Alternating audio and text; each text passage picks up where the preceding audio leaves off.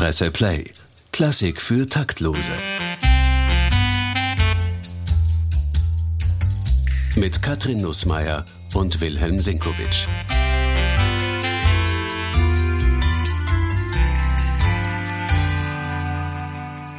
Hallo und herzlich willkommen zu einer neuen Folge von Klassik für Taktlose. Hallo Willi.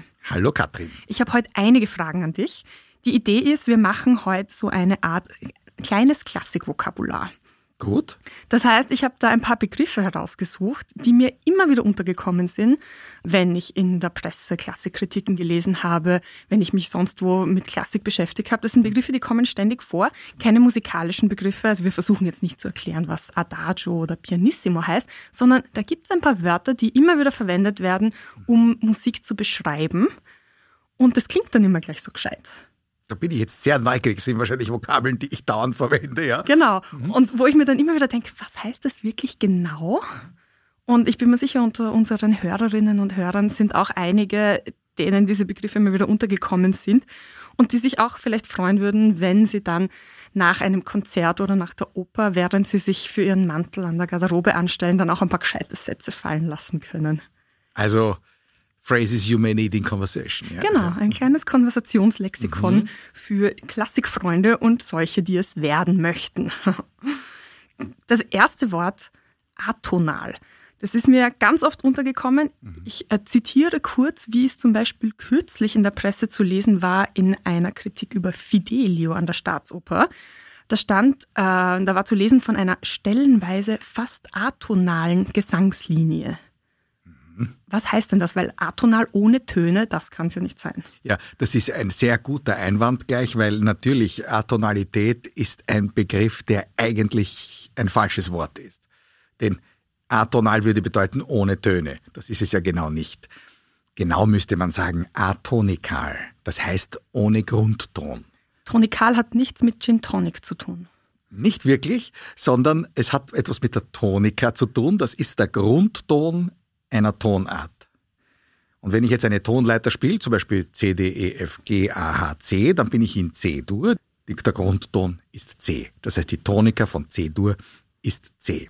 Wenn ich jetzt eine wirre Folge von Tönen habe, wo auch die chromatischen Töne dazukommen können, die nicht eindeutig zuordnenbar von der Melodie her ist, welcher Tonart das jetzt eigentlich ist, dann kann man von einer atonikalen oder im Sprachgebrauch atonalen Tonfolge sprechen. Es ist interessant, dass der Kollege oder die Kollegin, die das geschrieben hat, bei Beethoven auf diese Idee kommt, ist nicht ganz ausgeschlossen, dass wenn man jetzt den Verlauf einer Singstimmenführung sich anschaut bei Beethoven, der ja zunächst einmal ein großer Instrumentalkomponist war und nicht so dran gedacht hat, wie die Sänger jetzt gerne ihre Stimme führen, sondern im harmonischen Ganzen gedacht hat, da kann es schon mal vorkommen, dass der eine Singstimme so führt, dass wenn wir jetzt die Orchesterbegleitung weglassen, die Singstimme allein relativ verloren ist, wenn sie nicht die Harmonien hört, wie diese Tonfolge, diese atonale Tonfolge, wie das gestanden ist, jetzt eigentlich in den harmonischen Verlauf passt. Das gibt's, das kann es bei Beethoven schon geben, erstaunlich, aber doch.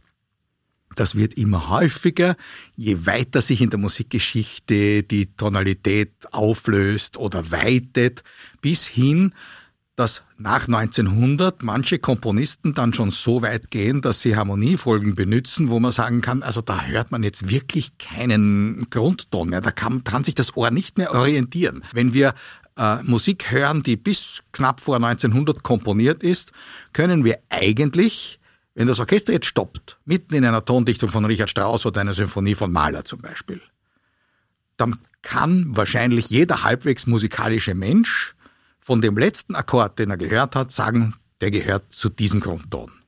Dann braucht man halt ein absolutes Gehör davon. Nein, braucht man gar nicht. Man kann den Ton nicht benennen, aber man kann also, nicht so singen. Man, könnte ihn raushören. Okay, ich glaube, wir müssen noch mal ganz runtergehen, mhm. weil du hast jetzt auch einige Begriffe verwendet, chromatisch und so weiter. Also legen wir jetzt mal fest, eine harmonische Melodie oder eine Melodie, die für uns harmonisch klingt, verwendet nicht alle Töne, die möglich sind. Also wenn wir ein Klavier haben, dann nimmt man zum Beispiel nur die weißen Töne. Dann ist äh, nur die weißen Tasten. Oder A-Moll, je nachdem. Genau. Und das klingt besser, als wenn man alle Töne verwenden würde. Ja, das, also meistens. Es gibt natürlich virtuos komponierte Musik, die mit allen zwölf Tönen der, äh, der Halbtonleiter äh, spielen, ähm, die trotzdem ganz klar in einer bestimmten Tonart ist. Es kommt ja immer auf die Gewichtung an. Welcher Ton kommt wie oft oder Mhm. klingt wie lang, in welcher Kombination. Und äh, da sind wir jetzt schon beinahe an, an der Gratwanderung hier die tonale Musik, wie es heißt, also die in Dur oder Moll ist, und auf der anderen Seite die Zwölftonmusik, die deswegen so heißt, weil alle zwölf Töne gleichberechtigt verwendet werden sollen. Und dann kann man natürlich keinen Grundton mehr feststellen. Dann ist es atonal im Sprachgebrauch, atonikal, genau. Gut. Das heißt, atonal ist alles, was mich beim Hören irgendwie rausbringt, wo Mhm. ich mir denke, so, hey, wo bin ich da? Ich könnte jetzt nicht mehr dazu singen zum Beispiel. Ganz genau. Okay. Das im weitesten Sinn ist eine, ist eine gute Definition. Man könnte, zum, man könnte jedenfalls das harmonische Zentrum, das Gravitationszentrum der Musik nicht mehr finden. Deswegen haben ja auch so viele Menschen mit der Musik, die nicht mehr tonal organisiert ist, ihre Probleme, wohingegen es bis zu Mahler und Richard Strauss nicht wirklich Probleme gibt, weil da weiß man sich zu Hause. Da kann man in diesen Räumen, die da erschlossen werden, kann man sich orientieren. Und bei Schönberg kann ich mich dann bei vielen Stücken dann nicht mehr orientieren. Okay. Das heißt, ich könnte, wenn jetzt mein Freund irgendwas singt, was nicht mehr so ganz gerade klingt, könnte ich dann zu ihm so gescheit sagen, das klang jetzt aber atonal. Ganz genau. Sehr gut. Und ein Wort hast du vorhin eben noch verwendet, chromatisch. Jetzt müssen wir das natürlich auch in unser Lexikon aufnehmen. Was Das gehört bedeutet das? dazu. Also wie gesagt, C-Dur habe ich schon aufgezählt, C, D, E, F, G, A, H. Das, ist, das sind die sieben Töne der C-Dur-Tonleiter. Wenn man jetzt eine Melodie spielt, die nur aus diesen Tönen besteht, wird man in der Regel finden, dass C der Grundton ist. Gibt es jetzt viele Gegenbeispiele, aber im Wesentlichen alles, was in unseren Breiten entsteht, kann man sagen, ist wahrscheinlich C oder A, das wäre die Moll. Es kommt die immer wieder aufs C zurück. davon. So wie Es alle meine Entchen wieder. damit beginnt und endet. Genau. Ja. Also wenn alle meine Entlein mit C beginnt, dann steht es in C-Dur. Ja. Ähm, Und was ist dann chromatisch? Chromatisch ist, wenn ich dann die schwarzen Töne dazu nehme auf dem Klavier. Nicht? Also das Cis, das Dis oder S, das Fis, das Gis und das Eis oder B. In einer bestimmten Reihenfolge? In, das ist egal. Ah, also okay. also Chromat, eine chromatische Tonleiter spielt man, indem man alle diese Töne von unten nach oben oder von oben nach unten spielt. Dann hat man alle zwölf Töne. Okay, aber schon, gespielt. schon in der Reihenfolge, also schon aufsteigend oder absteigend. Dann ist es eine Tonleiter. Wenn ich aber jetzt nicht in einer Reihe spiele, sondern beliebig aus diesem Tonvorrat mir was auswähle und da nicht Gewichtungen erkennen lasse, dass ein Ton in der Melodie öfter vorkommt oder länger gehalten wird oder mit verwandten Tönen, es sind, manche dieser Töne sind miteinander mehr verwandt als die anderen, harmonisch weiter weg oder eben näher. Wenn man das chaotisch macht quasi, dann kommt was Atonales heraus. Das ist dann, das ist dann die Atonalität, wenn sie von der Chromatik exzessiven Gebrauch macht, sagen wir es mal so. Okay, so, wie klingt das jetzt?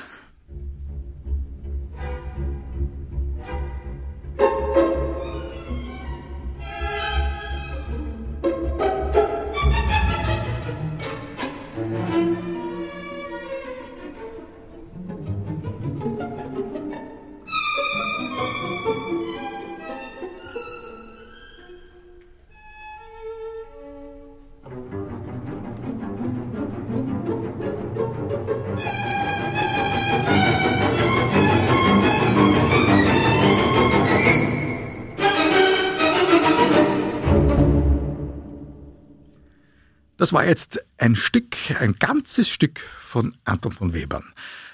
Das ist Musik, die ganz bewusst auf jeden Grundton und jede mögliche Assoziation zu einem Grundton verzichtet. Und das ist das, der Inbegriff dessen, was man atonale Musik nennt. Interessanterweise sind diese Stücke immer kürzer geworden, so wie das, was wir jetzt gehört haben. Das ist quasi in der Rhetorik, würde man sagen, ein Satz, eine Aussage, die formuliert wird. Und wenn es fertig ist, ist der Punkt und dann ist es aus. Warum?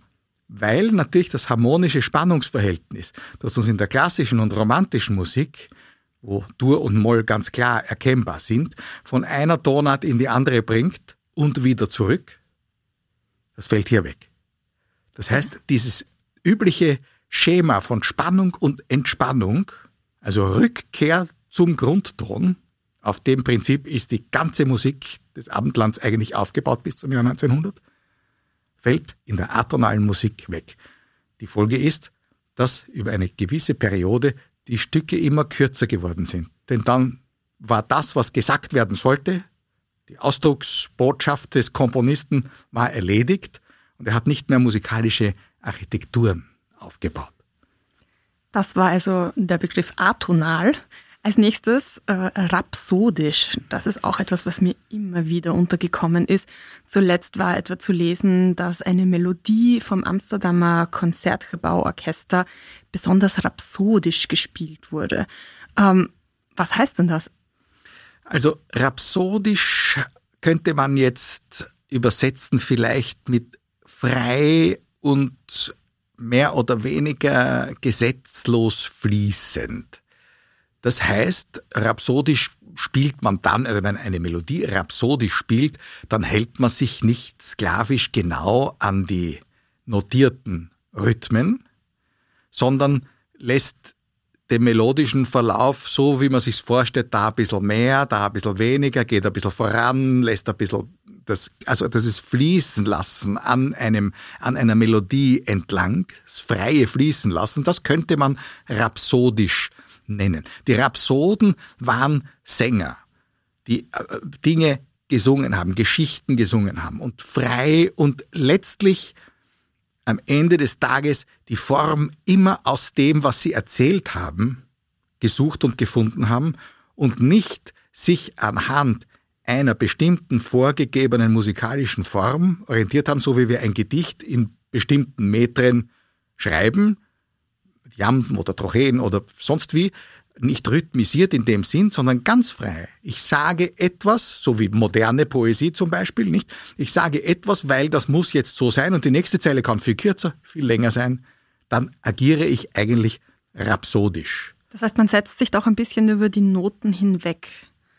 In diesem Fall, in diesem zitierten Fall heißt das, dass man sich über die notierten Werte wohl nicht, was die Tonhöhen betrifft, wahrscheinlich aber rhythmisch hinwegsetzt und sich ein bisschen vom eigenen Ausdrucksbedürfnis oder dem, was man glaubt, dieser Melodie schuldig zu sein, sagen wir mal so, hinreißen dazu zu sagen, ich komponiere da jetzt ein bisschen mit. Ich bin der Rhapsode, der die Geschichte vom Herrn Mozart oder vom Herrn Beethoven jetzt frei nacherzählt. Okay. Dann agiert er rhapsodisch dahin. Das heißt, ich könnte mir vorstellen, ein Solo könnte einmal sehr rhapsodisch daherkommen. Absolut. Okay, und was hat das Ganze mit Bohemian Rhapsody von Queen dann zu tun? Das heißt doch sicher nicht zufällig so. Nein, nein. Äh, Bohemian Rhapsody ist, äh, äh, ist das klingt an an die ungarischen Rhapsodien des Franz Liszt, an Rhapsodie-Kompositionen von äh, Johannes Brahms, an Rhapsody in Blue von Gershwin. Das sind Stücke, die haben quasi durch den Begriff Rhapsodie eigentlich die Formlosigkeit, die Freiheit der Form schon im Titel angezeigt. Das heißt, eine Rhapsodie ist anders als sagen wir eine Sonate vollkommen frei in der Formgebung. Da erzählt der Komponist eine ganz bestimmte Geschichte und findet dafür die Form. In einer Sonate hat er natürlich auch enorme Freiheiten, aber im Prinzip haben wir klare Vorstellungen, wie eine Sonate, wie eine Symphonie aufgebaut ist. Da gibt's dann mal hier und da Variationen, Varianten, äh, hier und da hm, agiert einer auch quasi subversiv und macht's ganz anders als gewohnt. Aber es ist dieses Formschema, dieses Konzept, von dem man weiß, so schaut eine Symphonie aus, ist in den Hinterköpfen immer da. Bei einer Rhapsodie weiß ich nicht, was passiert. Da kann irgendeine schöne Melodie wiederkommen, zwischendrin oder am Schluss. Aber wenn sie nicht wiederkommt, kann man dem Komponisten keinen Vorwurf machen, weil er hat ja gleich gesagt, es ist eine Rhapsodie und kein Rondo, sagen wir mal so, wo das Thema immer wieder kommt. So kann es dann auch passieren, dass mitten in einer Rocknummer dann auf einmal Galileo geschrieben wird. Zum Beispiel.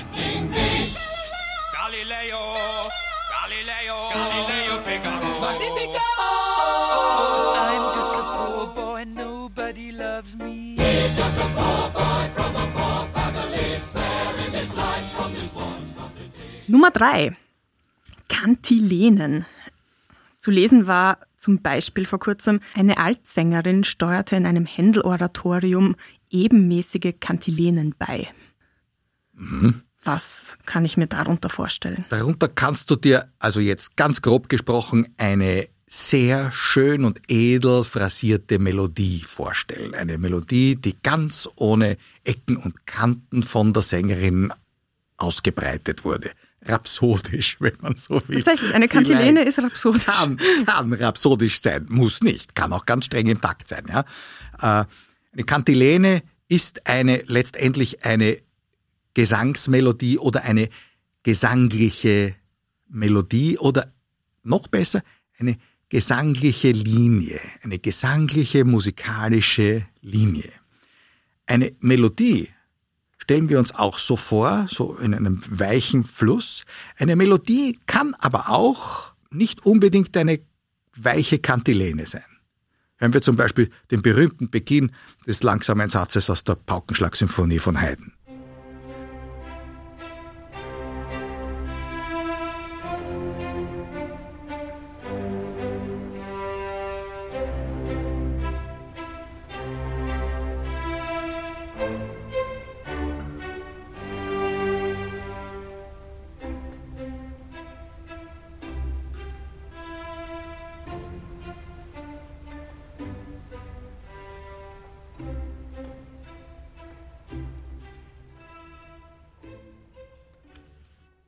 Das war jetzt, da wirst du mir sicher recht geben, eine Melodie. Wenn man es nachsingen kann, dann ist es meistens eine. Genau. Eine Kantilene war es nicht, weil die Töne eigentlich voneinander abgesetzt waren und nicht so in einer Linie phrasiert worden sind. Das heißt, eine Kantilene wird meistens melodisch klingen, muss jetzt nicht unbedingt eine nachsingbare Melodie sein, aber sie wird geschmeidig phrasiert sein als eine musikalische Linie. Eine Melodie ist sehr oft eine Kantilene, muss aber keine Kantilene sein. Okay. Und jede Melodie oder nur eine gesungene? Jede. Das Wort singen steckt ja in dem Wort drin. Absolut. Cantare kommt von Cantare. Das heißt eine gesangliche Melodie, kann aber ein Geiger genauso. Eine Kantilene muss nicht gesungen sein, aber sie muss gesanglich sein. Nummer vier, Belcanto. Der führende Belcanto-Tenor unserer Zeit sei Juan Diego Flores, war kurz zu lesen. Würde ich unterschreiben, ja. Was ist ein Belcanto-Tenor? Das setzen wir jetzt gleich fort mit der Kantilene. Und zwar, wenn jemand imstande ist, eine Kantilene wirklich weich und schön zu phrasieren und noch dazu auch dem einen schönen Klang zu verleihen, wenn er eine schöne Stimme hat, dann macht er das, was Belcanto heißt. Schöngesang. Belcanto ist musikhistorisch gesehen ein Begriff, der relativ klar abgegrenzt ist. Das sind die italienischen Opernkomponisten von Rossini über Donizetti bis zu Bellini. Mit Verdi hört der Belcanto eigentlich schon auf, weil da etwas reinkommt, äh, was ich jetzt mal nennen möchte, das Ausdrucksbedürfnis, das Wahrhaftigkeitsbedürfnis, das von sich sagt, ich kann nicht über alles schön reden. Äh, Verdi verlangt von seiner Lady Macbeth, dass sie hässlich singen soll in manchen Phasen. Okay, das heißt, es gibt tatsächlich auch ein Gegenteil, weil ich hätte ja so naiv dahergesagt, dass schöner Gesang immer der Anspruch sein sollte. Natürlich sollte das immer der Anspruch sein, war auch für Verdi immer der Anspruch, aber eben nicht ganz immer. Und es gab Momente, wo er fand, hier die Wahrhaftigkeit muss dir doch sagen, das kannst du nicht mehr schön singen. Wenn die Lady ihren Macbeth aufhust zu noch einem Mord und noch einem Mord und dann selber zur Tatwaffe greift, die singt nicht schön. Bei Donizetti hätte sie noch schön gesungen. Das alles auch noch in wohlgesetzten, gedrechselten äh, Phrasen. Ich meine, bei Donizetti und Bellini werden die Sopranistinnen wahnsinnig zum schönsten aller Gesänge und dann unter Umständen legt sich der Wahnsinn auch manchmal wieder, nicht? Singen es noch immer schön. Der Witz ist, dass natürlich ein großer Sänger oder eine große Sängerin, wie sagen wir die Maria Callas, die die berühmteste war und die diese Belcanto-Opern eigentlich zurück ins Repertoire gebracht hat, weil sie so eine tolle Interpretin war. Die müssen imstande sein, mit Schöngesang, mit perfekter Beherrschung der Stimme, alles auszudrücken durch die Farbe und durch die Art, wie gesungen wird, was im Text transportiert werden soll. Also auch den Wahnsinn, auch das völlige Umkippen und auf der anderen Seite natürlich auch das Verliebtsein oder im Ernstfall auch den Hass. Das gibt es im Belcanto natürlich auch, so wie es es später bei Verdi gibt. Aber Verdi sagt, verdammt nochmal, ich schreibe jetzt keine schöne Melodie, wenn die Frau, bleiben wir bei der Lady, nicht? Oder für den Jago im Othello der singt auch manchmal schön, aber nur dann, wenn er ganz falsch ist und den armen Othello so bezirzt und in den Wahnsinn treiben will, dass er weiß, das geht jetzt nur, wenn ich mich total verstelle. Und wenn er für sich singt, dann ist mit Belcanto wirklich nichts mehr. Okay, also insofern auch ein Stilmittel. Aber heißt das, dass Belcanto-Sängerinnen jene Sängerinnen sind, die diese Art von Repertoire drauf haben? Ja, das kann man sagen. Und wann könnte man jetzt zum Beispiel sagen, was für ein Belcanto, ohne da was falsch zu machen und ohne das falsch anzuwenden? Das kann man sogar sagen bei einer Verdi-Aufführung. Man kann es sogar sagen bei der einen oder anderen Puccini-Aufführung, obwohl wir da stilistisch schon ganz woanders gelandet sind, weil es gibt bei all diesen italienischen Komponisten, auch bei manchen deutschen Komponisten, auch bei Wagner hin und wieder, gibt es natürlich Dinge, wo man sagen kann, das ist jetzt Musik, die aus der Situation heraus ganz belcantesk, heißt das dann, ganz belcantesk gesungen werden kann und soll das ist, gibt auch Wagner Belcanto. Ich kann mich erinnern, ich habe irgendwann einmal bei einer sehr guten Lulu-Aufführung, wo ich jetzt gar nicht mehr weiß, wer die Lulu war, aber ich habe einmal geschrieben, das ist Zwölfton Belcanto.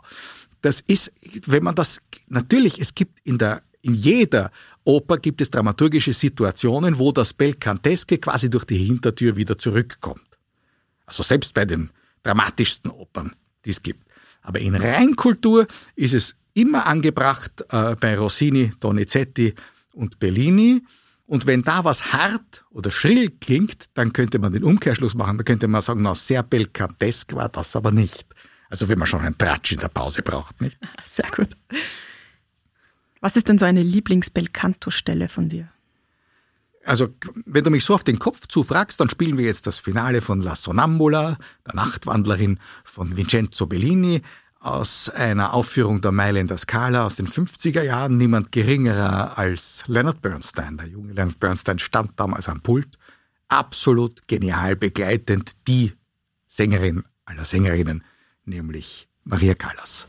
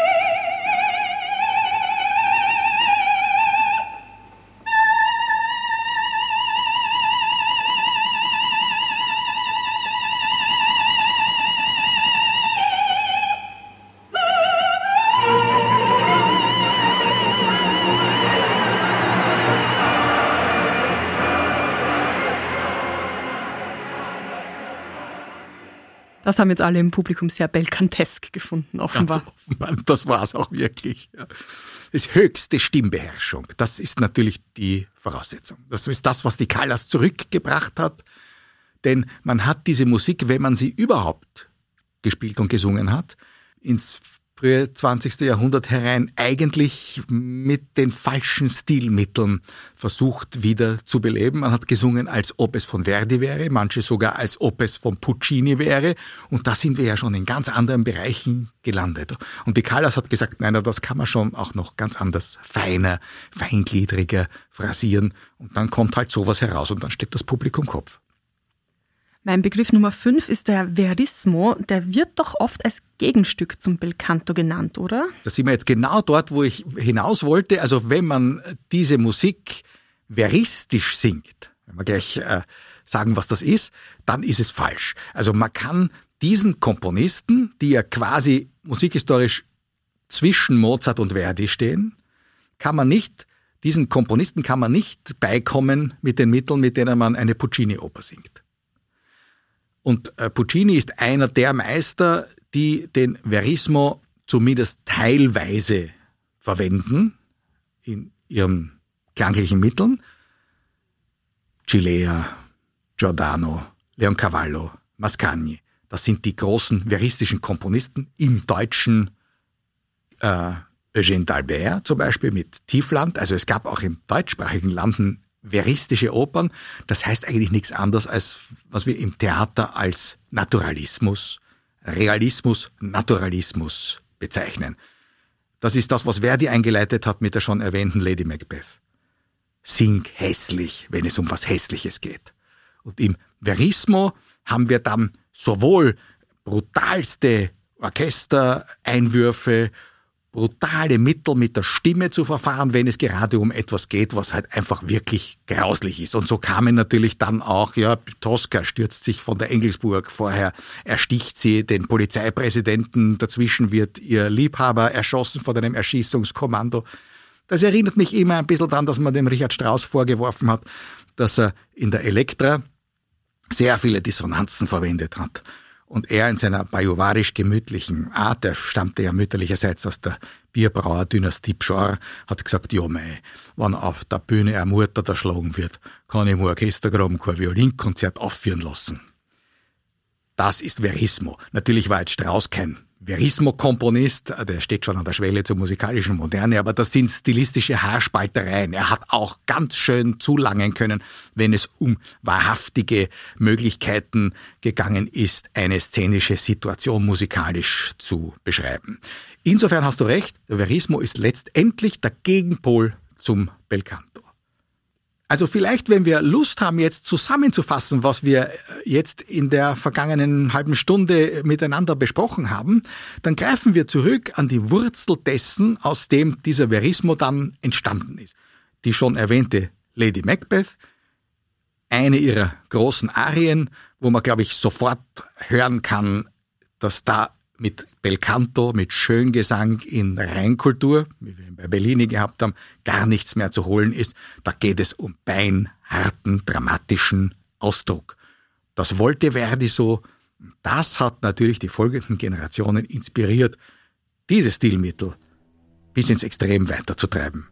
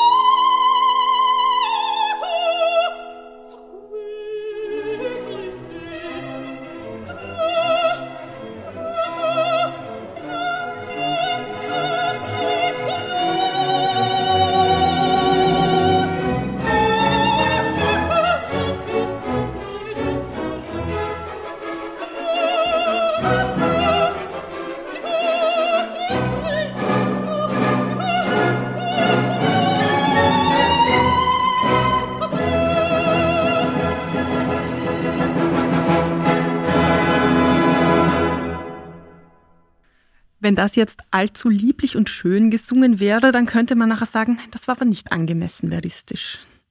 Genau, äh, das ist auch nicht veristisch genau genommen, sondern das ist eigentlich die Wurzelform, Ah. aus der der Verismus langsam herausgewachsen Okay. ist. Verdi war natürlich noch kein Verist. Dann, dann treiben wir es doch mal weiter. Was ist denn so Verismo in Reinkultur? Also Verismo in Reinkultur, da können wir jetzt auch eine Szene spielen. Nehmen wir die schon erwähnte Tosca, stellen wir uns folgende Szenerie vor.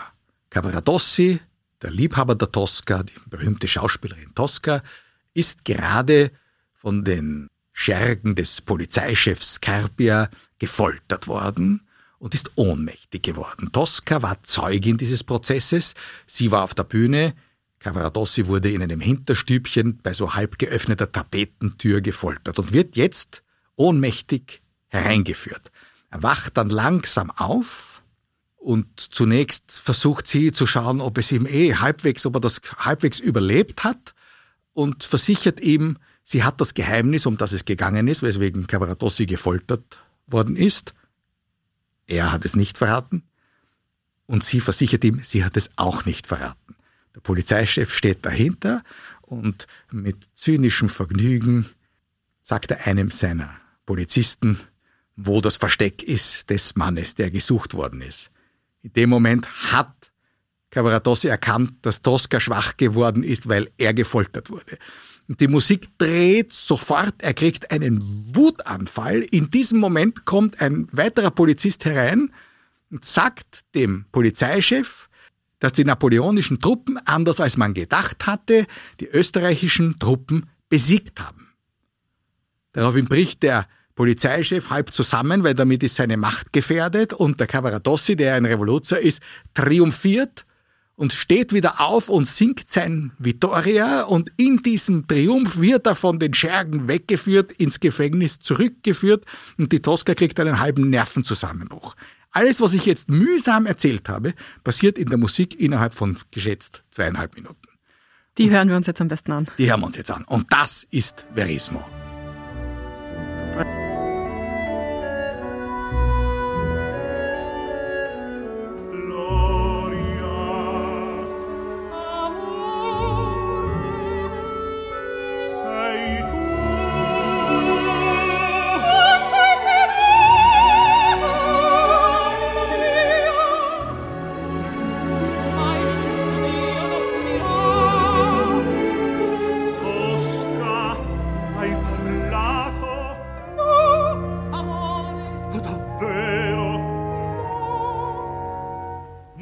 pozzo del giardino va a spoletta! Hai tradito! Maledetta!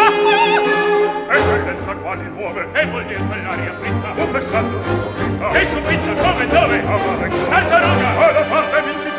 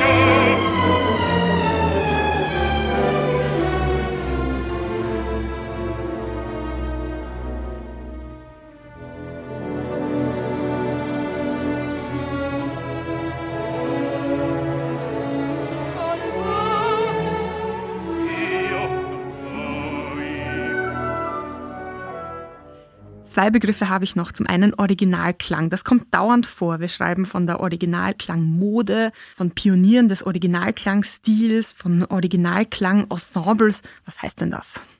Das wird eine eigene Sendung werden, liebe Katrin, aber kurz jetzt hier kann man sagen, der Originalklang ist eine Idee, die geboren wurde, um zurückzubringen eine Klangwelt, die lang verloren ist und wo man nach wissenschaftlichen Forschungen jetzt glaubt zu wissen, wie zur Zeit Bachs, zur Zeit Mozarts die Musik gespielt worden ist. Mit ganz anderen Voraussetzungen. Im Belcanto, wenn wir bei unserem jetzigen Podcast bleiben, im Belcanto hätte man sich nicht vorstellen können, wie veristische Musik, dass das noch Musik sein soll.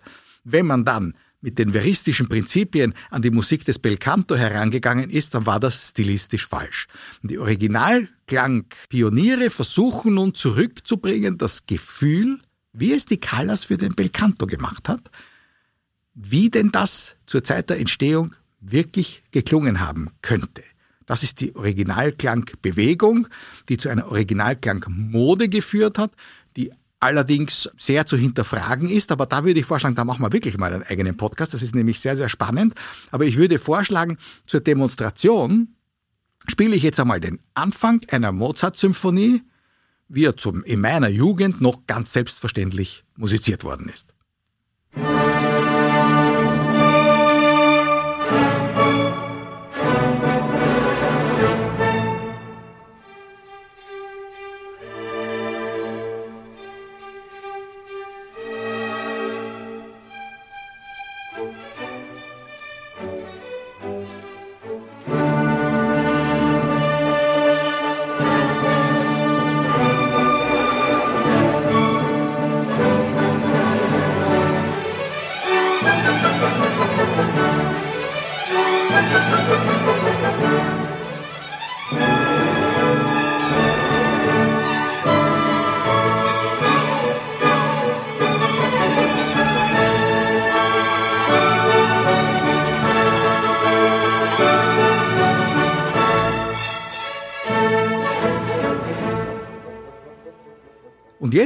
Dasselbe, dirigiert von dem Originalklangpionier, den wir alle lieben, Nicolas Arnoncourt.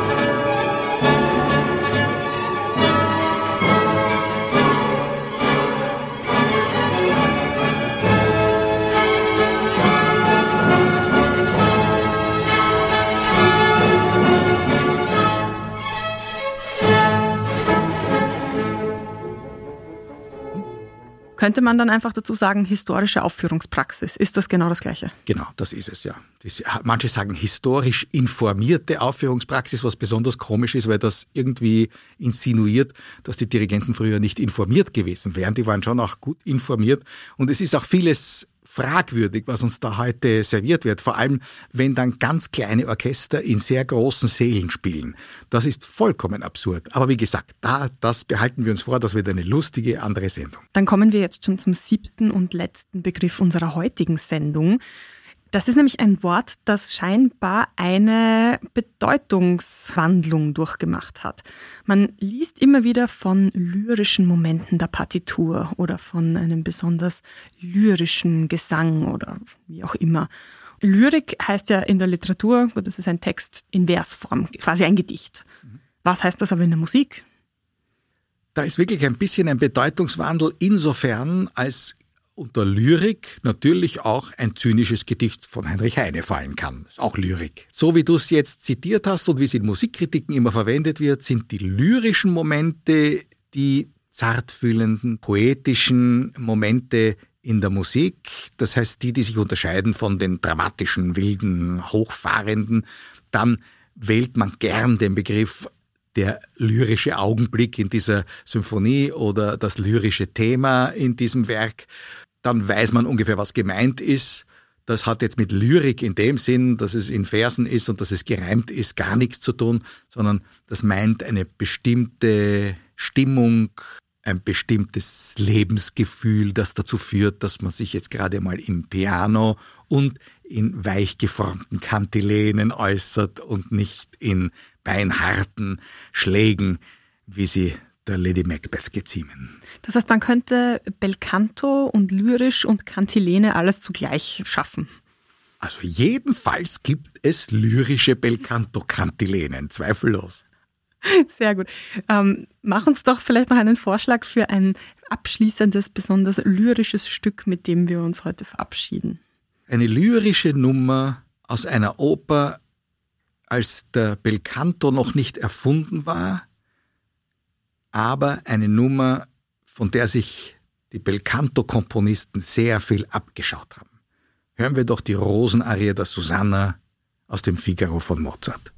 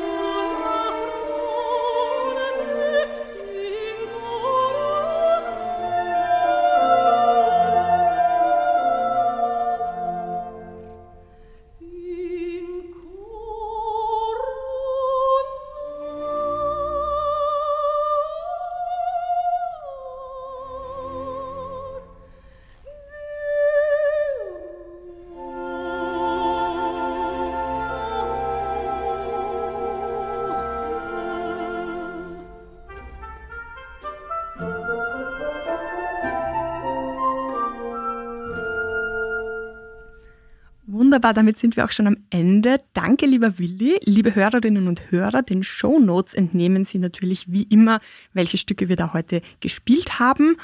Und damit sage ich Ciao. Danke fürs Zuhören. Bis zum nächsten Mal. Presse Play. Klassik für Taktlose. Mit Katrin Nussmeier und Wilhelm Sinkowitsch.